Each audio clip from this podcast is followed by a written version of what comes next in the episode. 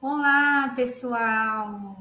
Boa noite. Sejam bem-vindos, meus queridos e minhas queridas, à nossa última aula de escolha profissional desse ano. Vocês estão me ouvindo? Estão me vendo e me ouvindo bem?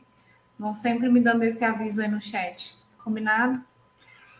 Pessoal, estou animada, mas é um misto de sentimentos porque também estou triste. Vamos encerrar aí essa nossa jornada juntos de aulas de escolha profissional. Não sei em que momento desse ano você chegou aqui, mas eu estou aqui durante todo esse ano de 2021, trazendo dicas, reflexões, histórias, te fazendo pensar em você mesmo, no seu futuro, em quem você quer ser no futuro, como é que faz para chegar lá. E a gente teve até aqui 45 aulas é, nessa nossa playlist de escolha profissional.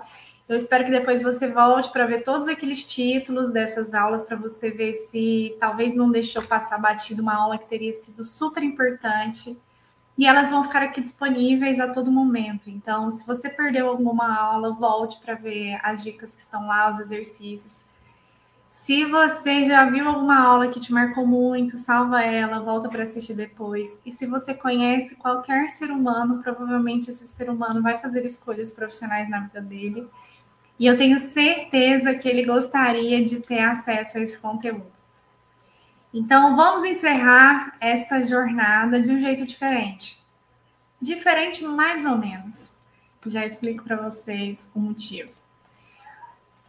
Vejam só quantas coisas nós conversamos esse ano. A gente passou aí nesses 44 conteúdos que já estão aqui nessa playlist, pensando em tudo que é importante para uma escolha profissional. Se você perdeu alguma coisa, eu vou falar rapidamente aqui que tipo de conteúdo tem nesse espaço para que você encontre.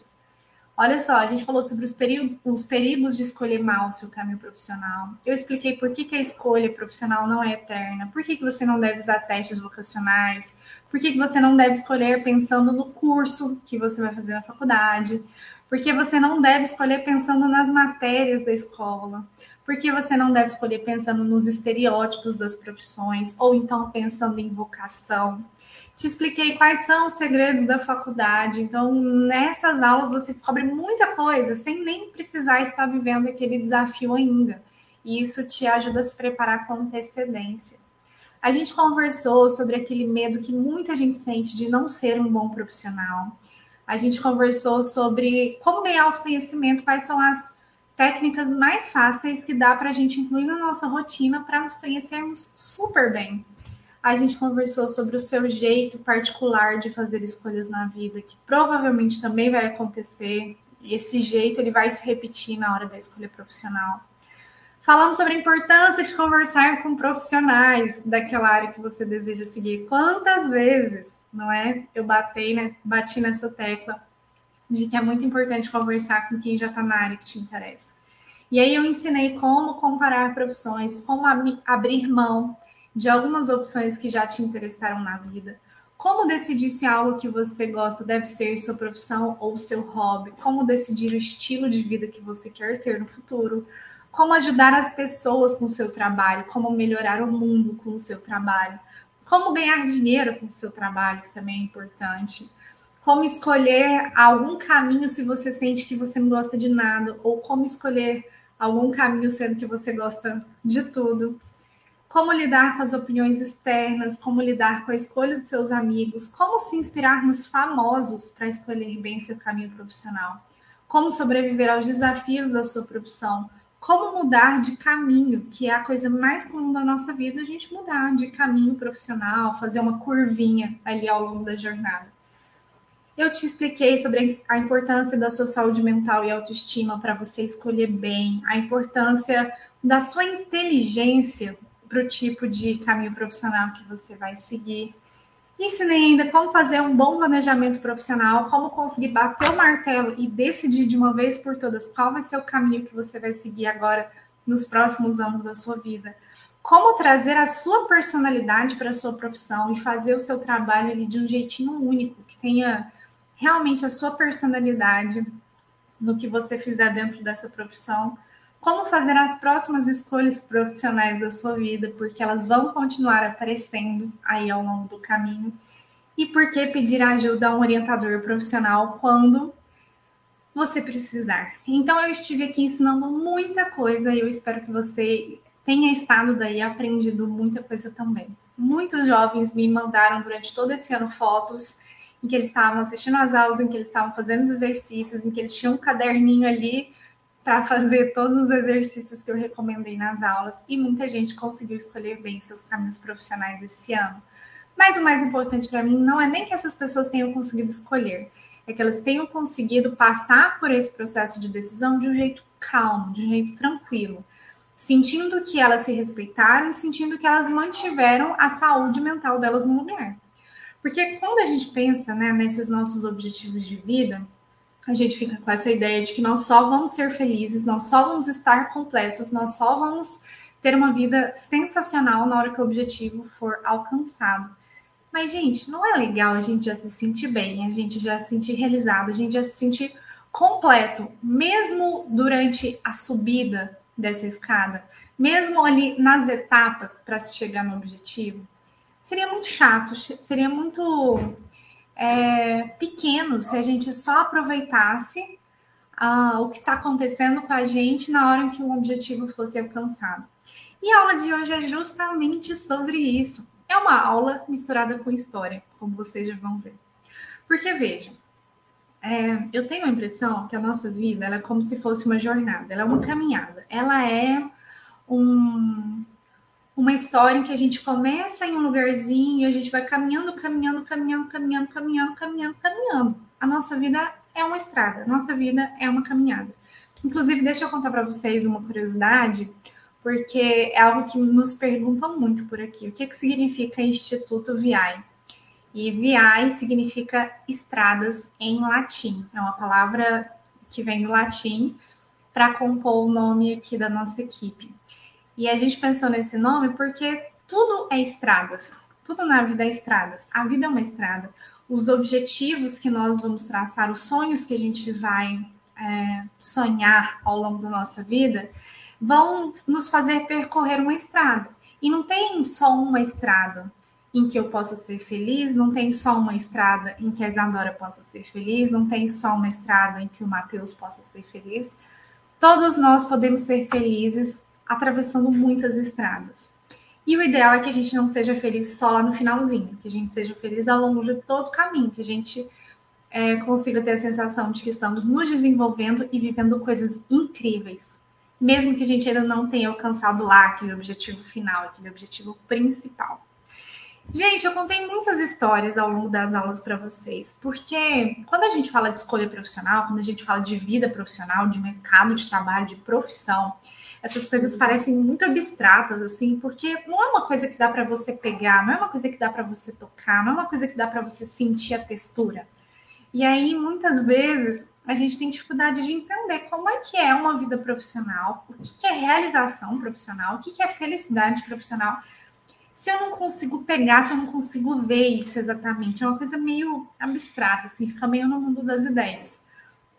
E aí, eu acho que as histórias nos ajudam muito a entender como que essa vida profissional e a realização profissional que você quer sentir de um jeito mais fácil, porque, como vocês devem se lembrar, em todas as metáforas que eu fui usando durante as aulas, em todas as histórias que eu contei para vocês, para ajudar vocês a pensar na escolha, eu estava falando de coisas que muitas vezes estão no mundo real, que dá para tocar, que dá para sentir, que vocês já experimentaram.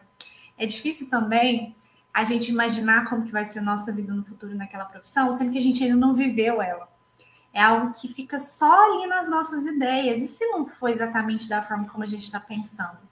Então, eu achei muito importante trazer coisas que vocês já viram na vida, que vocês já sentiram na vida, que vocês já tocaram, experimentaram, porque aí fica mais fácil entender o que é que a gente está pensando, então, quando a gente fala sobre o nosso caminho profissional.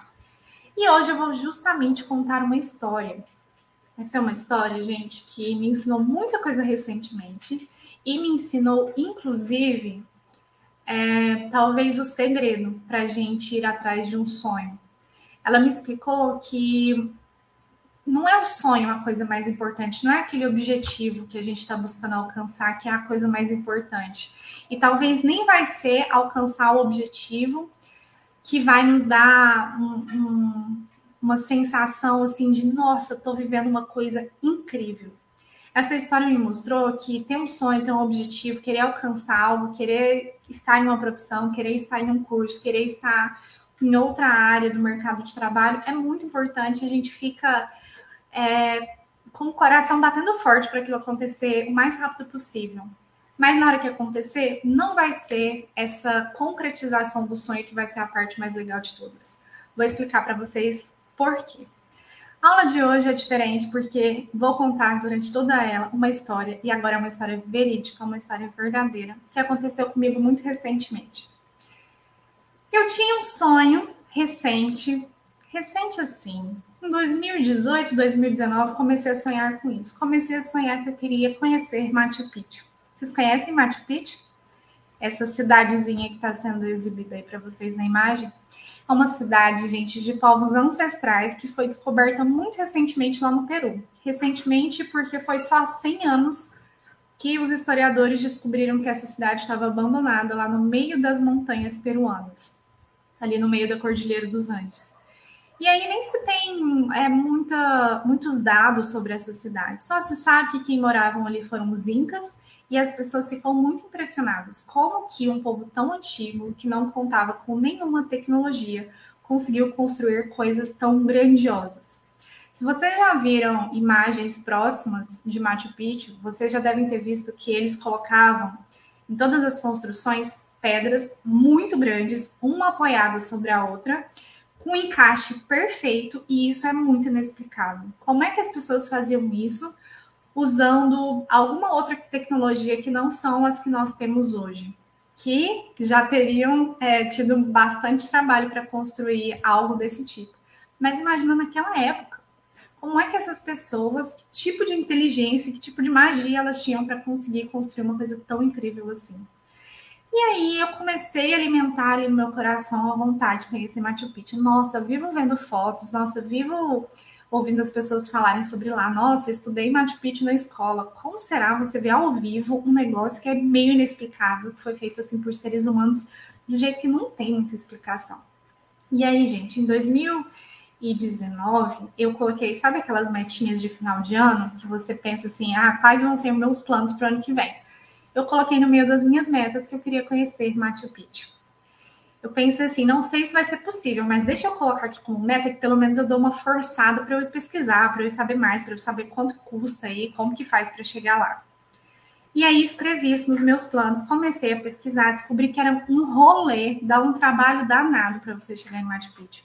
Você não consegue, por exemplo, sair do Brasil e pousar lá pertinho. Não, você vai ter que fazer um rolê no Peru, pegar um monte de meio de transporte. Assim, você se você quer conhecer Machu Picchu, você tem que querer conhecer muito, com toda a sua força, porque senão você acaba desistindo.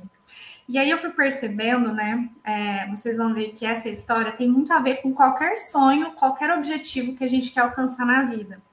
Quanto mais a gente vai pesquisando sobre aquele objetivo, por exemplo, ah, eu quero trabalhar em determinada profissão, eu quero mudar de trabalho e trabalhar em outra empresa quanto mais você pesquisa, mais preparado você vai ficando, mas também mais você sabe sobre os desafios. E aí você vai percebendo se você realmente quer ir atrás daquilo, porque ao se deparar com os desafios, começa a ficar fácil desistir, começa a ficar simples você pensar assim: nossa, quer saber? Não, melhor eu ficar aqui em casa mesmo, vou assistir uma Netflix. Agora, quando você vai descobrindo quais vão ser os desafios para alcançar aquele sonho e o sonho permanece, eu acho que esse sonho ele é muito verdadeiro. Esse sonho ele tem raízes ali muito profundas e você realmente está com vontade de comprar essa briga, sabe? Do tipo, eu vou ir atrás disso. Eu vou dar um jeito, eu vou conseguir superar. Outras pessoas já conseguiram, né? Por que, que eu não conseguiria?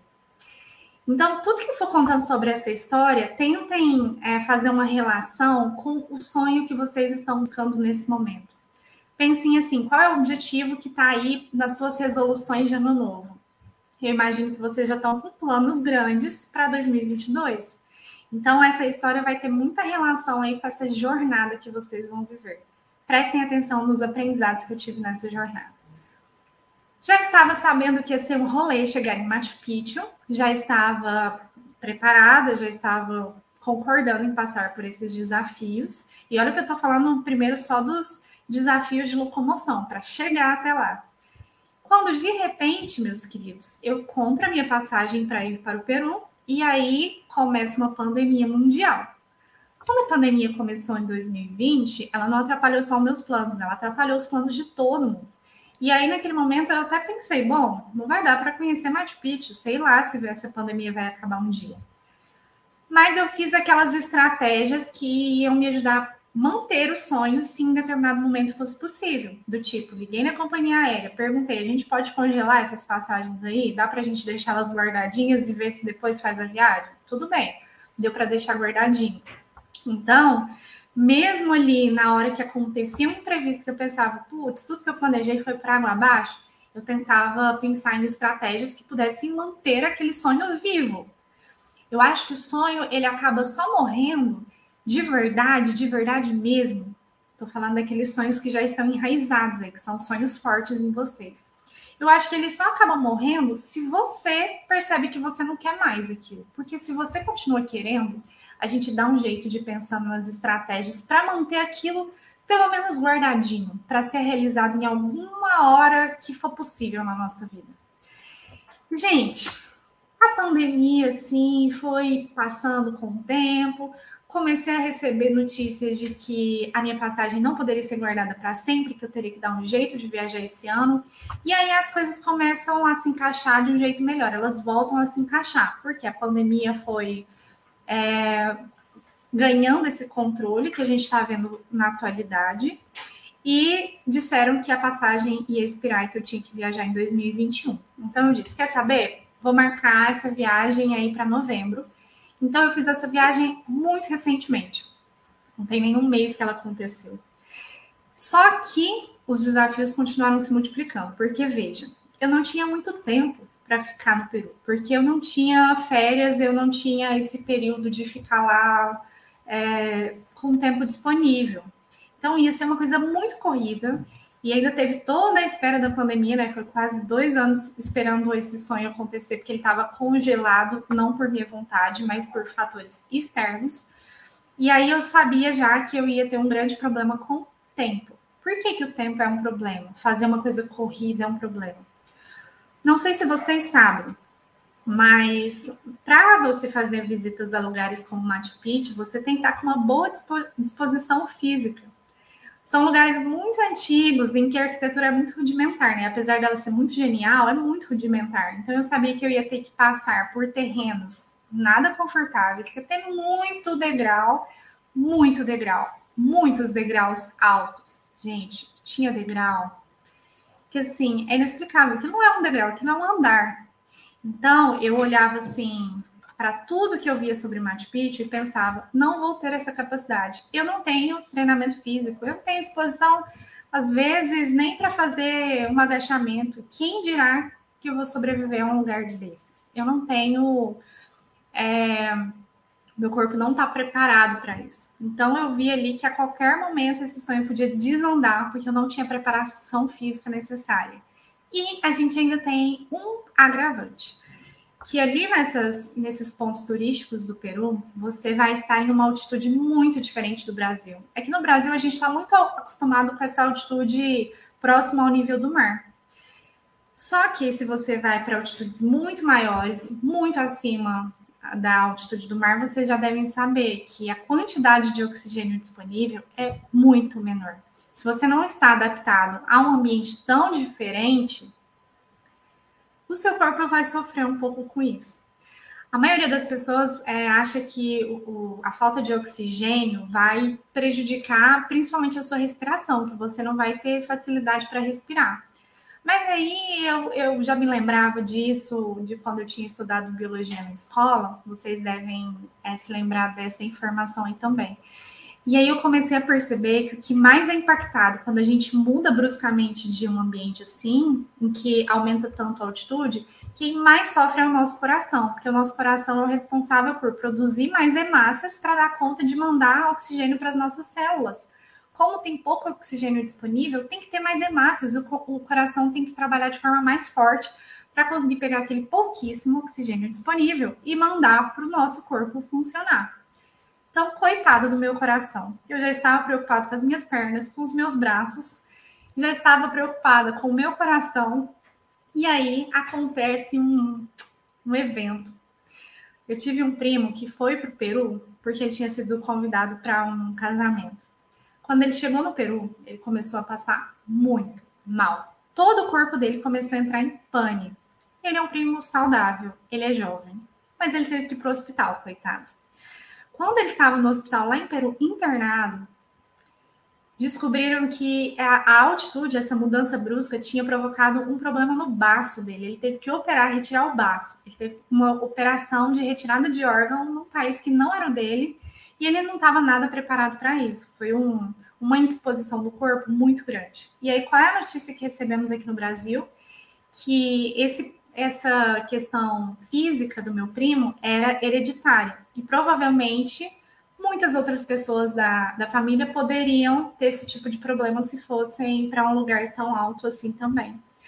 Que imaginem como eu fiquei quando começaram a aparecer notícias assim sobre o meu sonho, do tipo, Isis, você está sonhando algo, mas você nem considerou uma coisa tão rara assim de acontecer, mas que pode acontecer no meio da sua jornada em direção ao seu sonho. Gente, fiz tudo o que eu podia para tentar evitar esse tipo, de, esse tipo de problema. Fui a consultas médicas, conversei com o médico, tentei descobrir se eu ia ter algum problema do baço. Mas por mais que a gente tente cercar todos os problemas, a gente não tem todo o controle da situação. Vocês devem saber disso. Para a gente alcançar qualquer sonho que seja, a gente vai, se o sonho está enraizado, a gente vai dar tudo de nós, pensar nas estratégias, tentar cercar os possíveis problemas, tentar imaginar os cenários e, e proteger aqueles cenários que não forem muito favoráveis, mas nem tudo está sob nosso controle. E aí eu trabalhei muito a minha fé e pensei, vou tentar ir com o máximo que eu consigo é, cercar, mas sei que alguma coisa pode acontecer, eu não vou nem ter imaginado que essa coisa poderia acontecer, e eu nem poderia ter me preparado para isso. E aí, às vezes, a gente começa a se perguntar, né? Nossa, eu tô com esse sonho que eu queria realizar na minha vida. Eu queria muito atingir esse objetivo, eu queria muito chegar nesse lugar.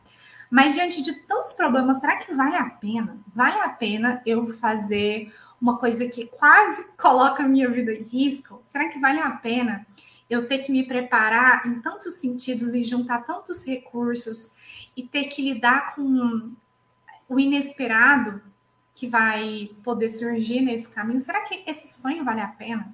Eu imagino que muitos de vocês é, devem estar se perguntando isso sobre os sonhos de vocês. Nossa, eu quero muito tal coisa, eu quero muito chegar nesse patamar, eu quero muito alcançar tal coisa em 2022 ou nos próximos anos da minha vida.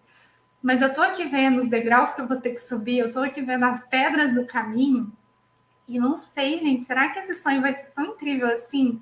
para ter valido a pena eu passar por tudo isso, será que vale a pena? Gente, vou trazer um adicional para essa história porque eu acho que é interessante. Eu já tinha quebrado a cara antes. Alguns anos atrás, acho que uns dois anos atrás, eu viajei com a minha família para o Chile. Nós nos organizamos com um grupo de amigos e família. Nós fomos umas 30 pessoas para o Chile. A gente foi conhecer Santiago e conhecer a neve. Foi a primeira vez que eu vi a neve na minha vida. E aí, estávamos lá com uma programação muito legal naquela viagem. No Chile, a gente ia poder ficar mais dias, assim, uns 10 dias. E aí, eu era a pessoa que tinha preparado o roteiro, porque eu adoro preparar os roteiros das viagens. Então, eu queria muito fazer todas as coisas que estavam programadas, porque eu pensei ali naqueles lugares que eu tinha vontade de visitar, naquelas programações que eu tinha achado interessante quando eu pesquisava sobre o Chile e estava lá com minha família e meus amigos. Em um determinado dia eu acordei e tinha um, uma coisa muito estranha na minha barriga. Assim, próximo do meu umbigo, apareceu algo no meu corpo que eu não sabia nem explicar. Eu não fazia ideia o que era aquilo.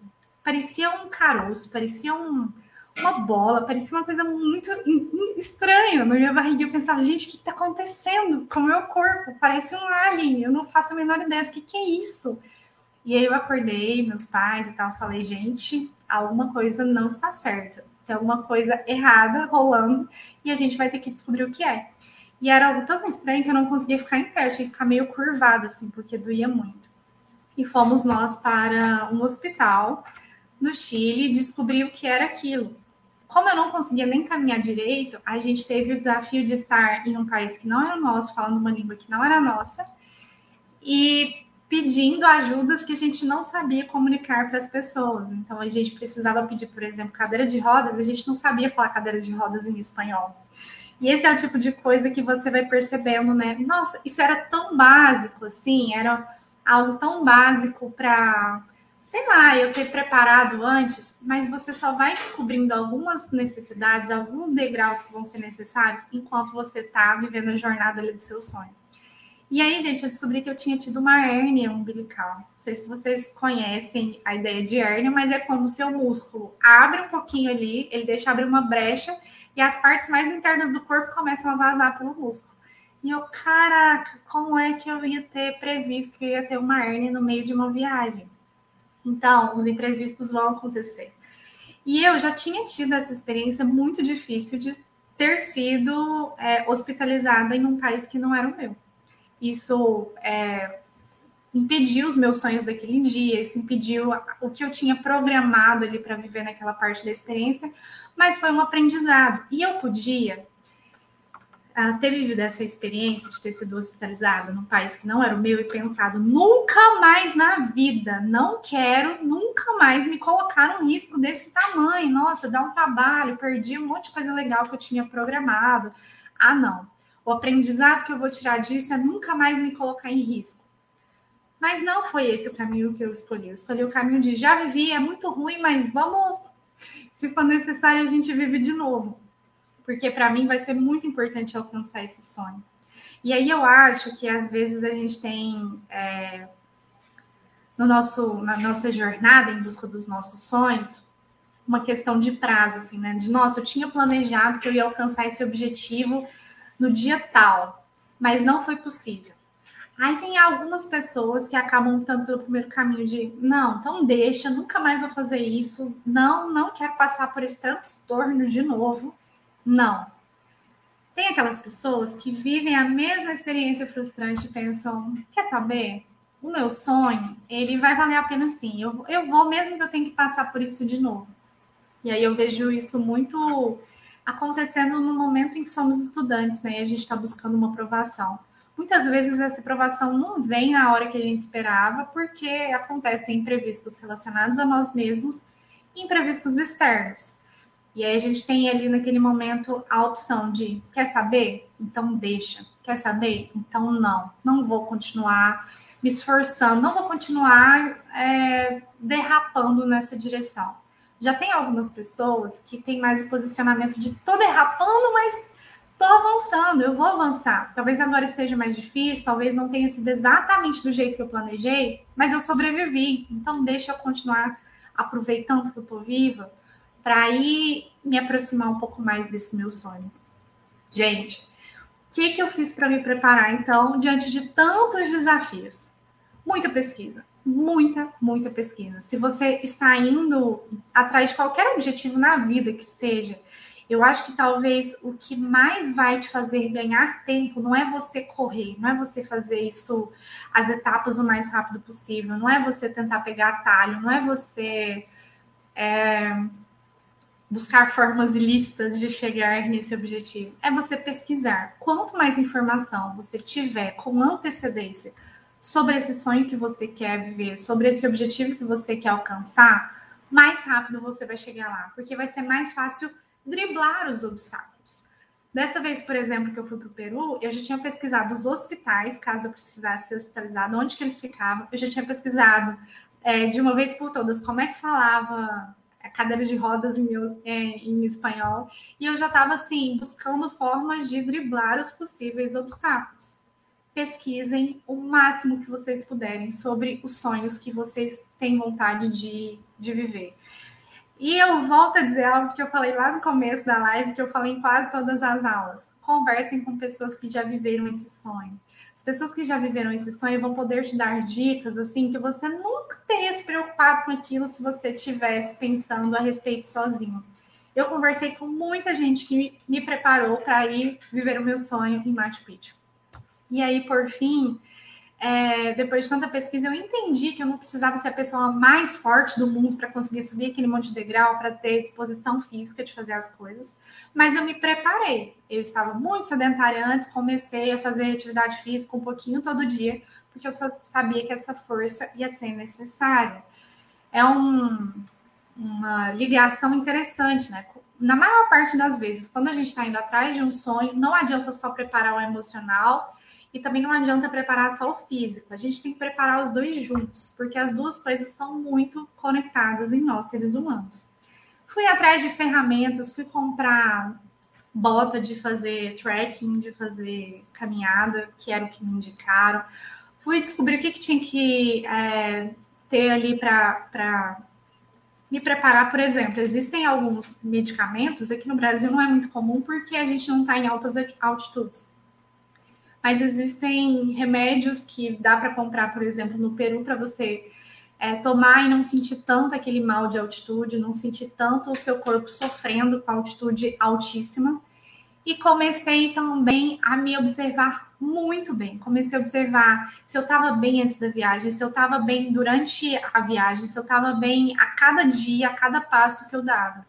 Eu acho que você se observar a todo momento, enquanto você está nessa jornada, enquanto você está se aproximando do seu sonho, é talvez a maior é, estratégia inteligente que você pode ter. Porque você vai perceber se você precisa desacelerar um pouco, se dá para ir mais rápido, se às vezes você não está curtindo mais esse caminho e você quer agora encontrar um novo sonho para viver, uma nova jornada, um outro objetivo.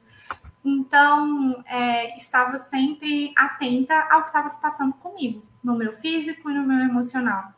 Como eu disse para vocês, é uma questão de descobrir quais são os desafios para alcançar o nosso sonho, fazer uma listinha, dar uma torcida de nariz na hora que a gente vê que são muitos desafios, mas nos preparar para esses desafios. É bom saber sobre os desafios antes, porque dá tempo de se preparar antes. Imagine se você estivesse em direção a um objetivo e você só descobrisse um desafio na hora que você estivesse cara a cara com ele. Você não ia ter as ferramentas para enfrentar aquele momento desafiador. Então, se você está é, preocupado pensando, caraca, esse negócio que eu quero fazer na minha vida vai dar muito trabalho. Eu vou precisar disso, disso, disso, disso, disso, disso, disso, disso, disso. Fique feliz de você já saber sobre isso agora. Por quê? Porque todos os objetivos da vida, qualquer sonho, seja ele profissional ou não, vai dar trabalho, vai, vai ter ali obstáculos, vai ter coisas que você precisa superar. Tanto é que a gente usa muito a analogia da escada. Né? Não é? Quando a gente fala que a gente está indo atrás de um sonho, existem muitas analogias. Ah, você está subindo uma escada, você quer chegar no, so, no topo da escada. E eu acho que a ideia de escada é legal, porque vai mostrando para a gente que vai ficando, vai ficando difícil, e vai ficando mais desafiador como se fosse um videogame, em que as fases vão ficando mais desafiadoras.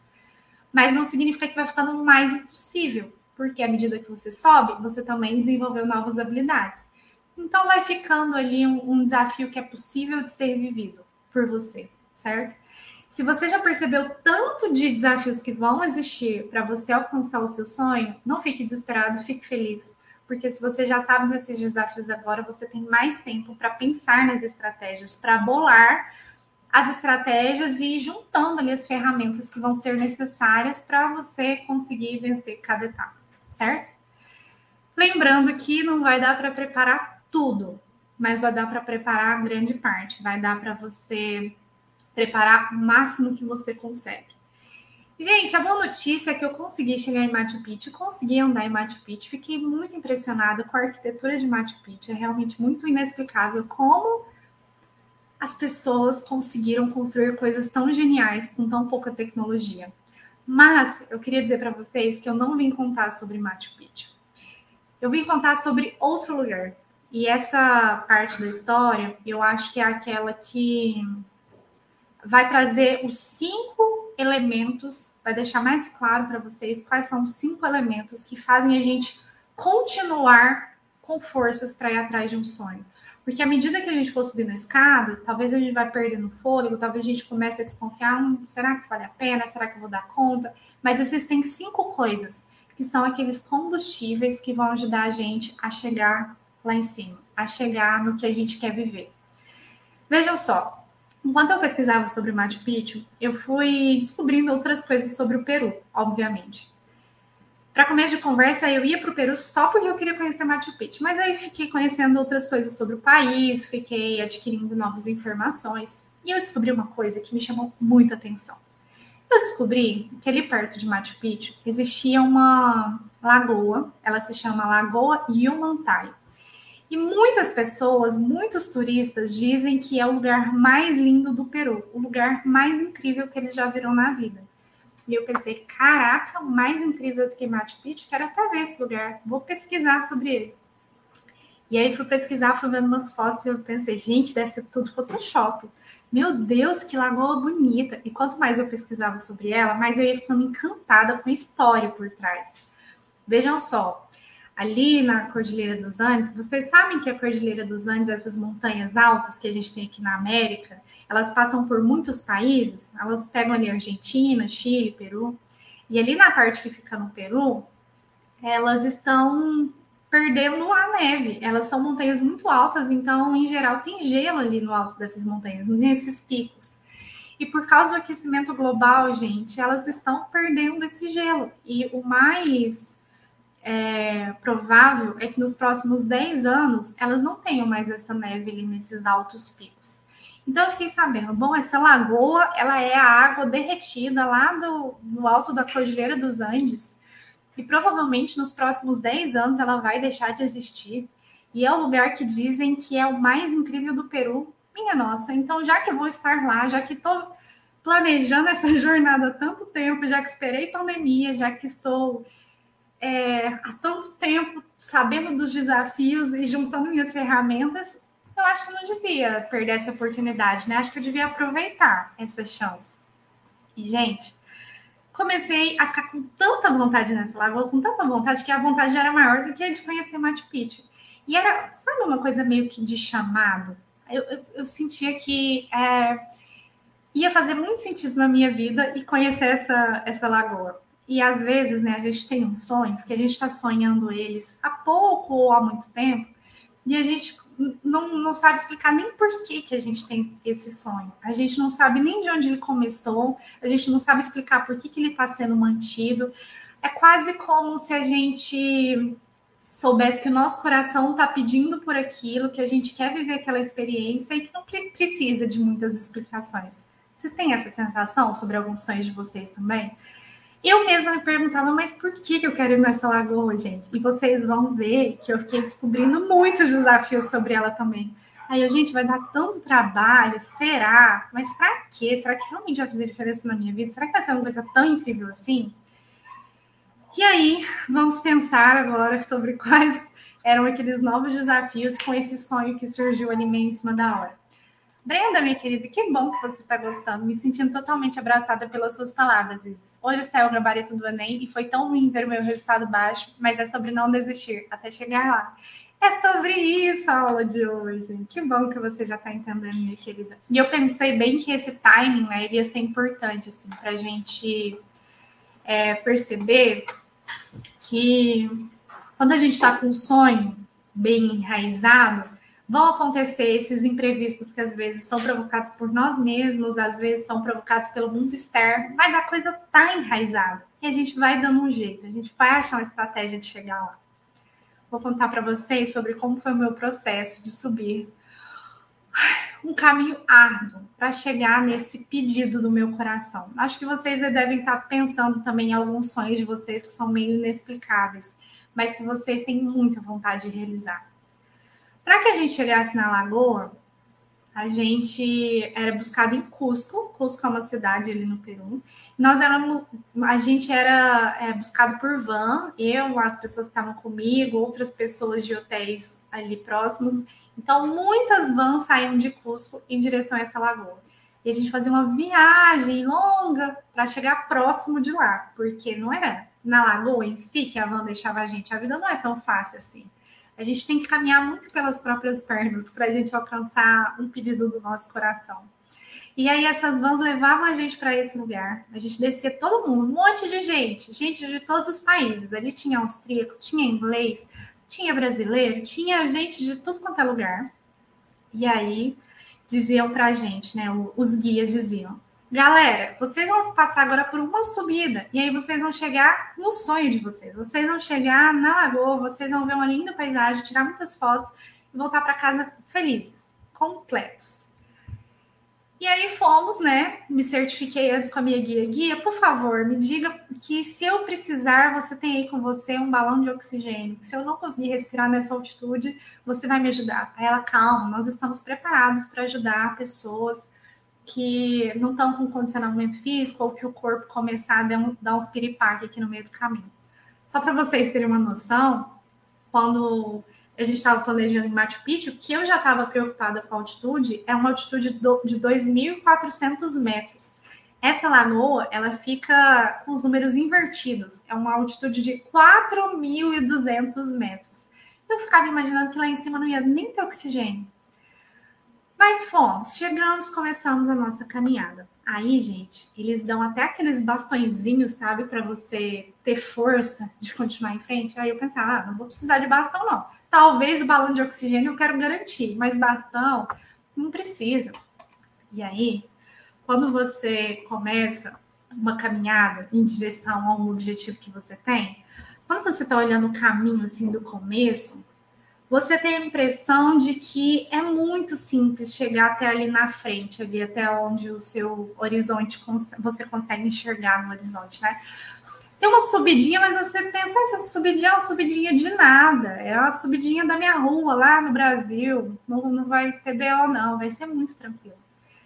Meus queridos, quando você está subindo e subindo e subindo e subindo e subindo e subindo e subindo e subindo, você percebe, caraca, que, que é, jornada desafiadora. Os meus olhos não conseguem perceber que é tão desafiador assim, mas eu tô sentindo em todo o meu corpo, porque é uma subida que parece leve, mas já tá doendo em tudo. É um terreno muito perigoso, que é muitas pedrinhas que saem do lugar. Meu Deus do céu, a qualquer momento eu posso virar meu tornozelo, eu posso cair, posso quebrar a cabeça, pode acontecer algo muito terrível, porque é só vivendo que você vai entendendo é, o peso do desafio, que você vai entendendo o que exatamente aquilo exige de força de você. E aí, à medida que você vai subindo, vai subindo, vai subindo, vai subindo, você pode viver algo que eu vivi, que a Brenda deve ter vivido hoje, que muita gente vive enquanto está vivendo a jornada. Que é, será que eu vou conseguir dar o próximo passo? Será que ainda tem força dentro de mim para continuar? Será? Gente, algumas coisas quase me fizeram desistir milhares de vezes. Por que milhares de vezes? Porque foi uma subida de duas horas.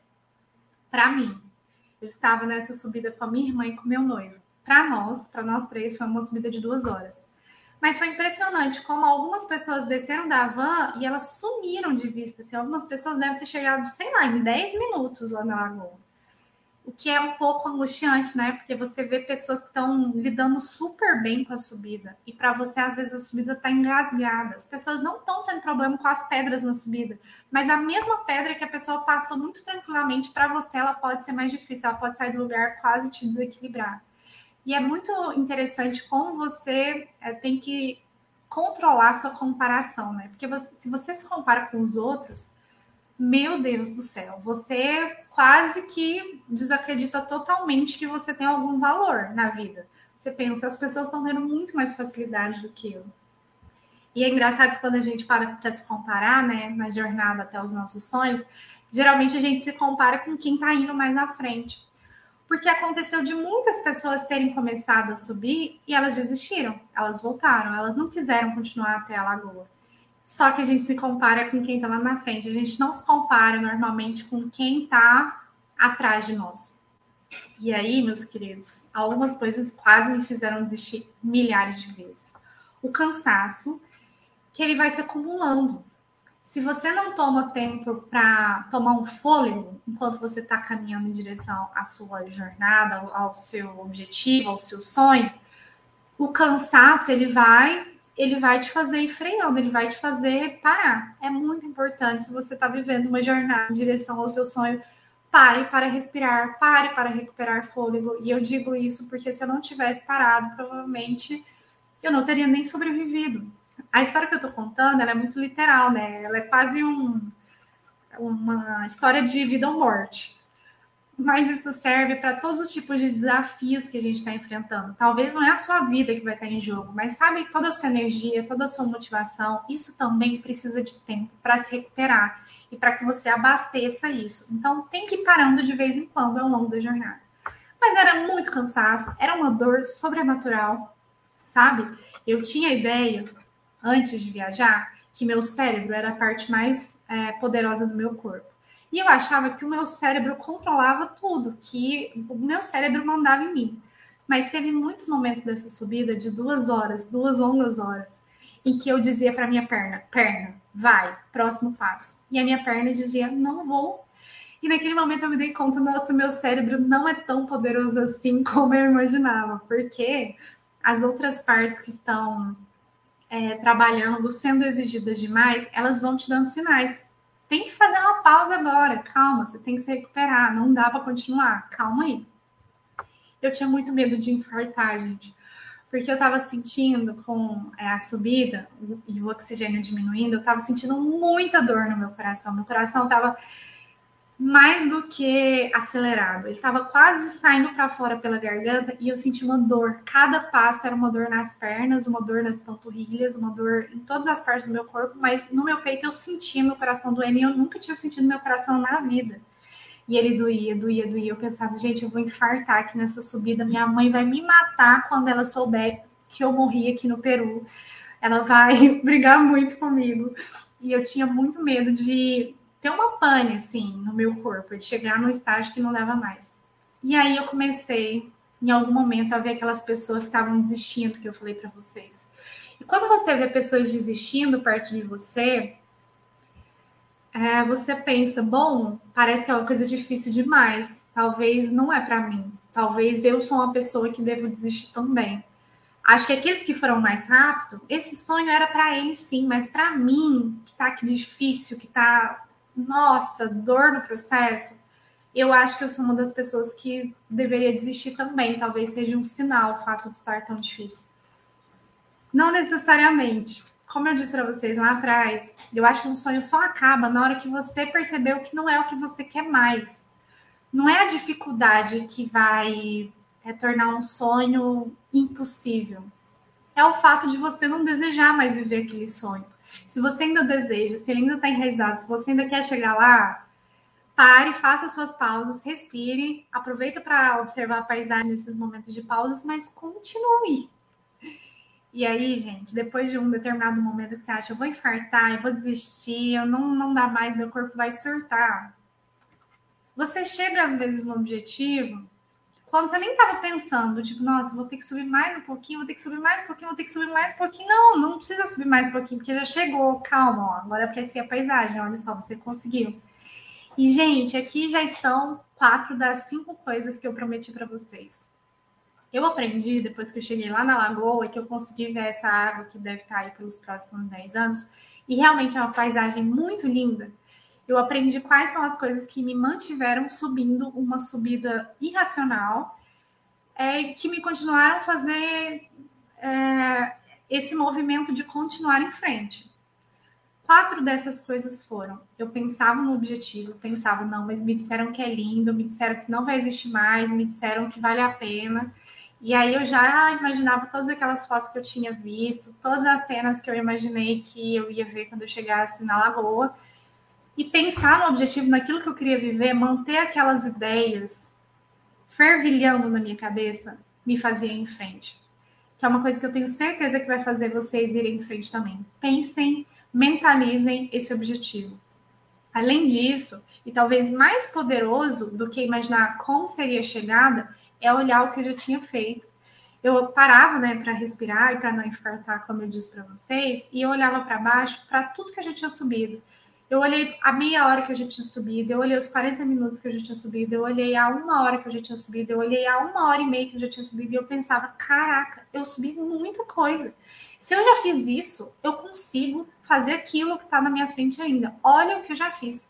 E eu não estou subindo essa montanha só há duas horas. Eu estou subindo essa montanha há dois anos, desde que eu comecei a planejar essa viagem.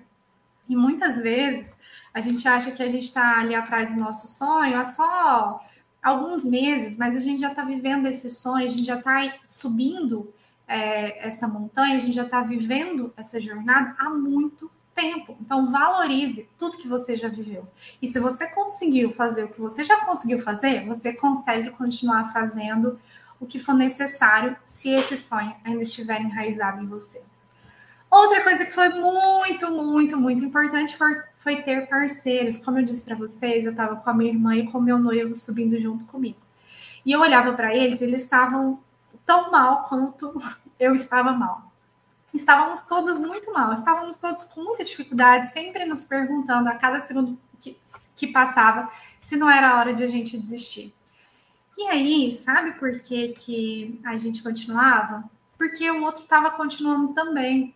Se você via a pessoa ali que estava se aproximando do seu sonho, do, do sonho, que ela estava junto, que ela ia chegar lá junto com você, isso dá muita é, energia para você continuar em frente. É por isso que é muito importante você ter rede de apoio, você estar tá próximo de pessoas que querem atingir esse objetivo também. É por isso que eu falo que é importante conversar com pessoas que já viveram esse caminho e fazendo esse tipo de conexão dá muita força para a gente ir em frente. E aí, gente, eu pensava assim: se eu desistir, eles vão desistir também. Nossa, não, eu não posso desanimar eles, não. Vou em frente, vou em frente, eu vou mostrar que eu sou forte, vou fingir que eu sou forte, eu vou fingir que eu consigo dar mais um passo para que eles consigam dar mais um passo também. E isso tem muito a ver com a outra coisa que eu fui percebendo, é, que me fez continuar indo, continuar caminhando. Eu percebi que eu estava inspirando outras pessoas se eu dava um passo, eles acreditavam que eles também conseguiam dar mais um passo. E você também está inspirando outras pessoas indo atrás do seu objetivo. Talvez você não perceba, talvez sejam pessoas que você não conhece, que não conversem com você, mas elas têm observado o seu esforço, elas têm observado a sua caminhada e elas estão se inspirando nisso. Quando a gente vê assim pessoas que estão atrás de objetivos profissionais que são talvez mais é, competitivos, mais difíceis, que levam um, um tempo maior para serem alcançados, é muito impressionante que você pergunta para essa pessoa: Nossa, o que te inspira? E muitas vezes elas falam: Ah, foi outra pessoa que já conseguiu. Ela passou por todo esse caminho árduo e ela conseguiu. Gente, uma quinta coisa que me fez ter vontade de dar mais um passo, mesmo as minhas pernas não me obedecendo, mas que me manteve, mais uma coisa que me manteve em direção a esse objetivo, foi perceber que isso ia dar uma boa história. Eu pensei, olha, já que estamos aqui falando em inspirar os outros, essa história que eu estou vivendo aqui vai servir para a gente falar sobre muitas coisas na vida, vai servir para a gente falar sobre sonhos, sobre objetivos. Eu tenho certeza que compartilhar isso com outras pessoas pode dar gás para a subida delas também, pode dar energia. E aí, essas são as cinco coisas que eu tinha pensado inicialmente para compartilhar, para vocês observarem como elas também estão presentes e podem ser um combustível na vida de vocês. Pensar no objetivo que vocês querem alcançar, olhar o realizado, o que vocês já fizeram até agora em direção a esse sonho, ter parceiros que te apoiem, perceber que você está inspirando os outros também e que você vai viver é uma boa história. E o que não é a vida, senão uma oportunidade da gente colecionar boas histórias. Não é à toa que eu estou aqui toda aula, toda live aqui no YouTube contando uma história para vocês. Mas, meus queridos, eu vou complementar esses combustíveis aí de vocês com mais três observações. Quando a gente estava subindo, eu disse para vocês que eles buscaram a gente nos hotéis, na van, e que eles ajudaram a gente a, falando por onde a gente deveria seguir. Então,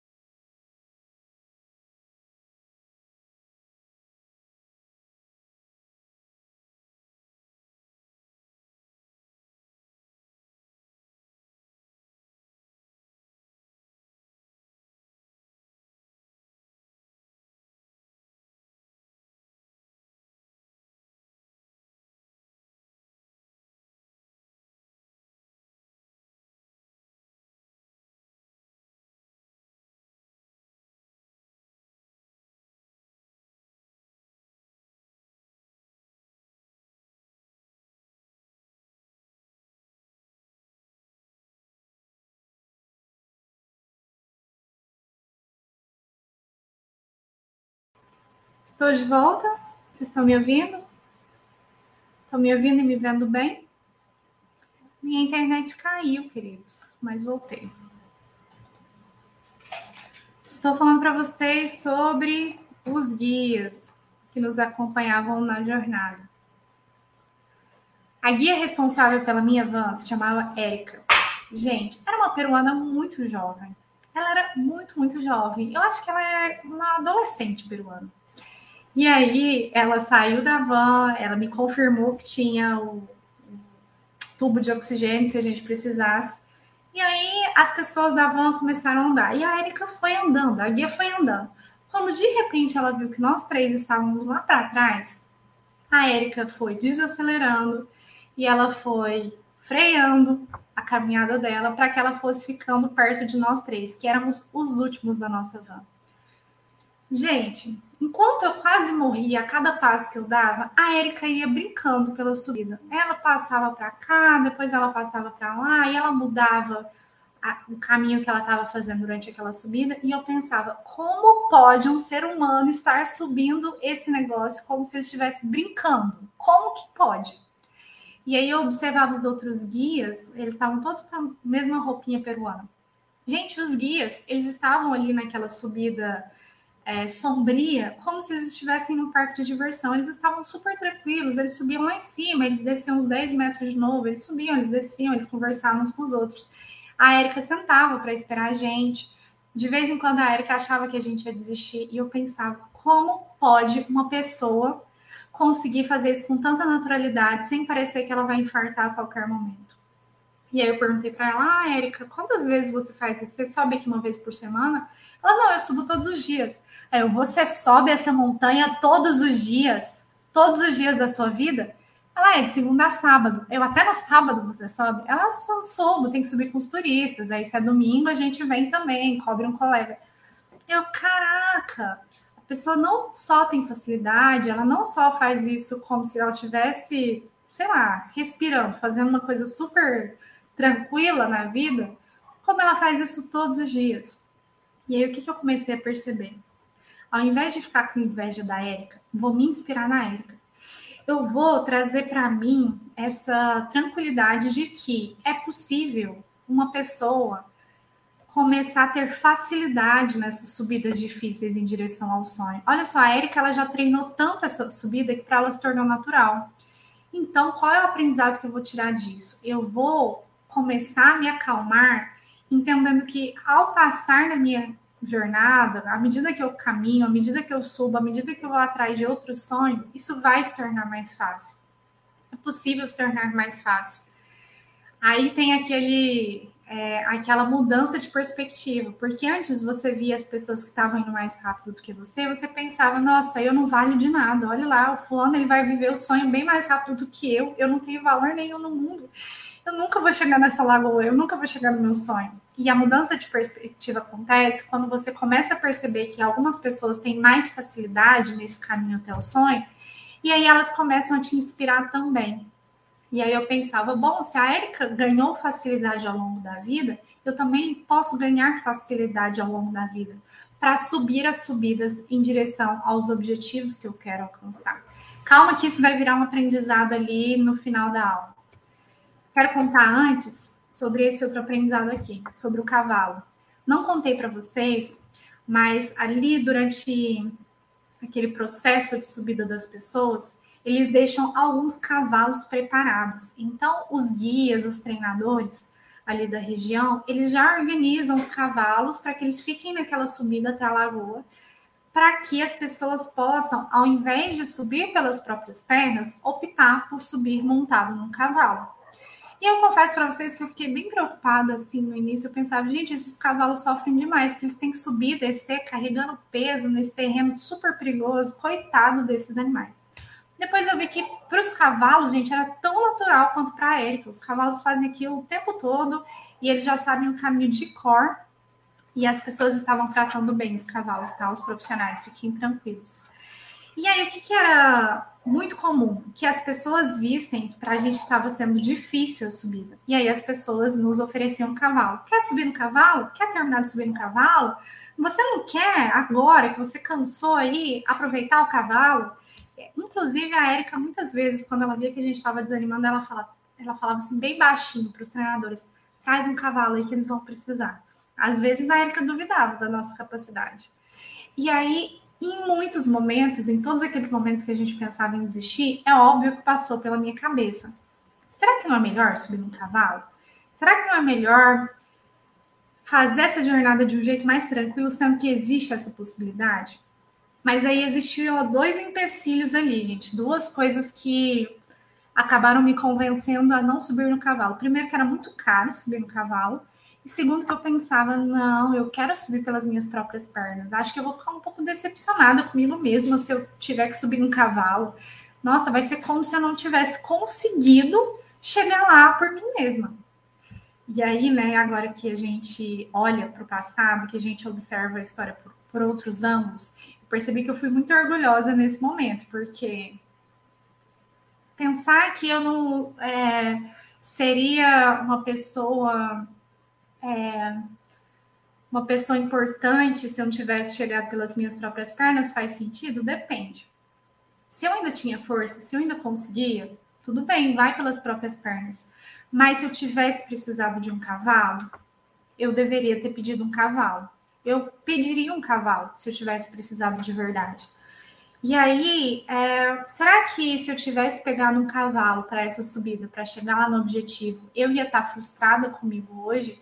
Será que eu ia estar pensando, meu Deus, eu precisei de um cavalo, eu não fui capaz de continuar caminhando, eu não tive força suficiente, nossa, eu fui muito fraca. Será que eu pensaria isso sobre mim? Eu acho que se eu tivesse percebido a necessidade e tivesse pedido um cavalo, hoje, na verdade, eu teria orgulho, porque eu teria a percepção de que eu consegui fazer aquilo que eu tinha, que eu tinha combinado comigo lá atrás, que eu ia me observar durante o processo. E aí eu ia ter observado que eu cheguei no limite e para conseguir eu precisava de algum recurso adicional.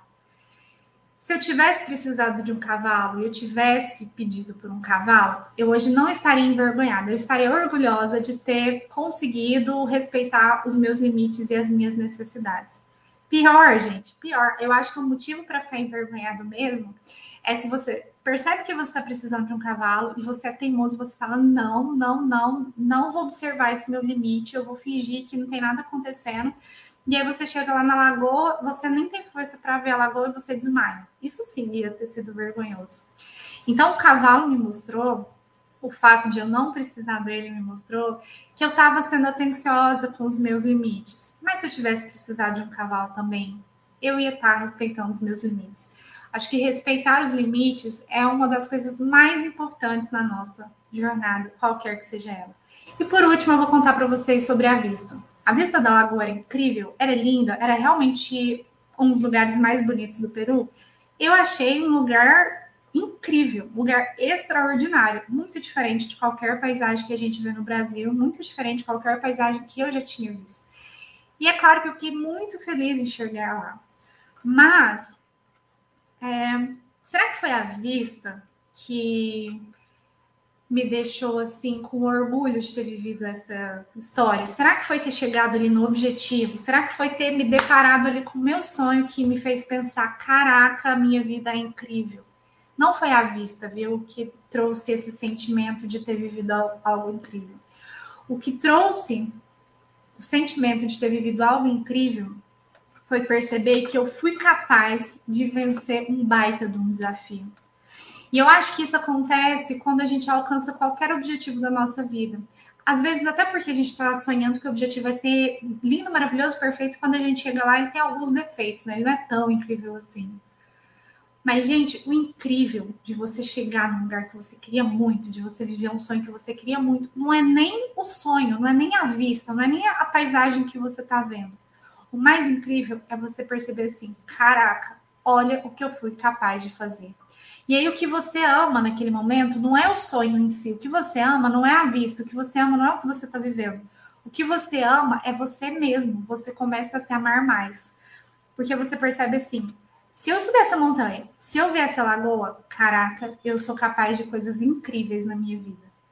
E eu acho que se vocês olharem para sonhos que vocês já realizaram antes, objetivos que vocês já realizaram antes, e, e voltarem a, a, se lembrar como foi aquele momento, o que, que você sentiu na hora em que aquilo se tornou possível, vocês vão perceber que o que vocês mais devem ter sentido é: nossa, se eu fui capaz disso, eu vou ser capaz de muitas outras coisas grandiosas na minha vida. Então, se eu for dizer para vocês é, quais foram meus aprendizados, não foram só cinco, foram sete aprendizados, talvez oito. Os meus aprendizados foram que o que nos motiva a continuar em direção ao sonho é pensar no objetivo, é mentalizar aquilo que você quer viver, é mentalizar como vai ser legal quando aquilo for alcançado. É olhar para o que você já realizou, observar o quanto você já subiu, o quão você já foi é, esforçado, forte, é, motivado, organizado, para você já estar tá ali naquele estágio da jornada. Ter parceiros faz muita diferença. Ter pessoas que estão te incentivando, que acreditam em você, que te dão forças, que te dão uma empurradinha quando você precisa. Perceber que você está inspirando os outros quando você está subindo ali na sua jornada. Observar que é possível. Se foi possível para a Érica, gente, por que, que não seria possível para mim? É possível. É possível a gente é, e aprendendo a lidar com os desafios do caminho e pensando em estratégias. Respeitar os nossos limites é uma das coisas que faz, torna possível a gente viver o sonho, porque não adianta chegar no final do sonho ali em frangalhos e não conseguir aproveitar ele. Então, respeitar os limites é uma das coisas que vai te permitindo subir mais um pouco, e subir mais um pouco, e subir mais um pouco. E aí é incrível como a gente descobre lá no final que o mais top de tudo, o mais surreal, o mais uh, poderoso de tudo não é o sonho em si, não é a vista que a gente está vendo, somos nós mesmos que conseguimos chegar até ali. E aí, na hora que você chega, você percebe que você, se chegou, é capaz ainda de muitos outros sonhos, é capaz de ir atrás de muitos outros objetivos que você tem na vida. O oitavo aspecto que eu percebo que eu até já mencionei para vocês é que isso se torna uma boa história. Quando a gente vive uma jornada ali para alcançar algo que a gente quer experimentar na nossa vida, isso se torna uma boa história, mesmo ela tendo imprevistos. Inclusive, se uma história tem imprevistos, ela se torna uma história muito mais interessante. Uma história que deu tudo certo, geralmente é uma história que a gente não gosta muito de ouvir. Isso se torna uma boa história para compartilhar com os outros e para nos lembrarmos a nós mesmos à medida que a gente vai caminhando na vida. Então, o que eu quero desejar para vocês nessa jornada que vocês estão vivendo, cada um nas suas estradas diferentes, é que vocês mantenham o objetivo em mente. Pense no objetivo que você quer alcançar. Olhe para o realizado, para tudo que você já fez até aqui. Tenha parceiros, pessoas para te apoiar. Se lembre que você está inspirando os outros. Observe que é possível, outras pessoas já viveram esse sonho antes. Respeite seus limites, para que você possa aproveitar o sonho quando você chegar lá nele e aprenda que com esse processo você está se descobrindo uma pessoa muito poderosa, uma pessoa muito capaz, uma pessoa cheia de força dentro de você que você nem imaginava. Então aproveite para se amar um pouco mais também. Tá bem, meus queridos? Essa é minha mensagem para vocês, esse é meu desejo para vocês. Continuem em frente, mesmo que o próximo passo que você for dar é perceber, quer saber? Quero mudar um pouquinho a direção, vou mudar um pouquinho o meu objetivo nesse momento, vou mudar o sonho que eu estava sonhando. Não tem problema mudar. O importante é que vocês continuem indo. Se vocês conhecem qualquer pessoa que está vivendo um momento de escolha profissional na vida, momento de escolha que não seja profissional também, Pegue os vídeos dessa playlist, que são gratuitos, que vão ficar aqui armazenados no nosso YouTube, encaminhem para essas pessoas. Ajudem pessoas que vocês amam a viverem momentos desafiadores na vida delas de forma mais leve, de forma mais tranquila, mantendo os pensamentos no lugar, mantendo o coração tranquilo. Espero que vocês estejam com os pensamentos no lugar também e com o coração bem, bem, bem, bem tranquilo. Que bom que vocês gostaram. Amei estar aqui com vocês mais essa, mais essa noite. E quem sabe a gente se encontra aqui no próximo ano com mais aulas de escolha profissional. Enquanto isso, aproveite os conteúdos que já estão aqui disponíveis para vocês. Se cuidem e um grande, um grande, um grande, um grande beijo no coração de todos vocês. Se precisarem de algo, é só mandar pra, mensagem para a gente lá no Instituto Viário. Boa noite, pessoal!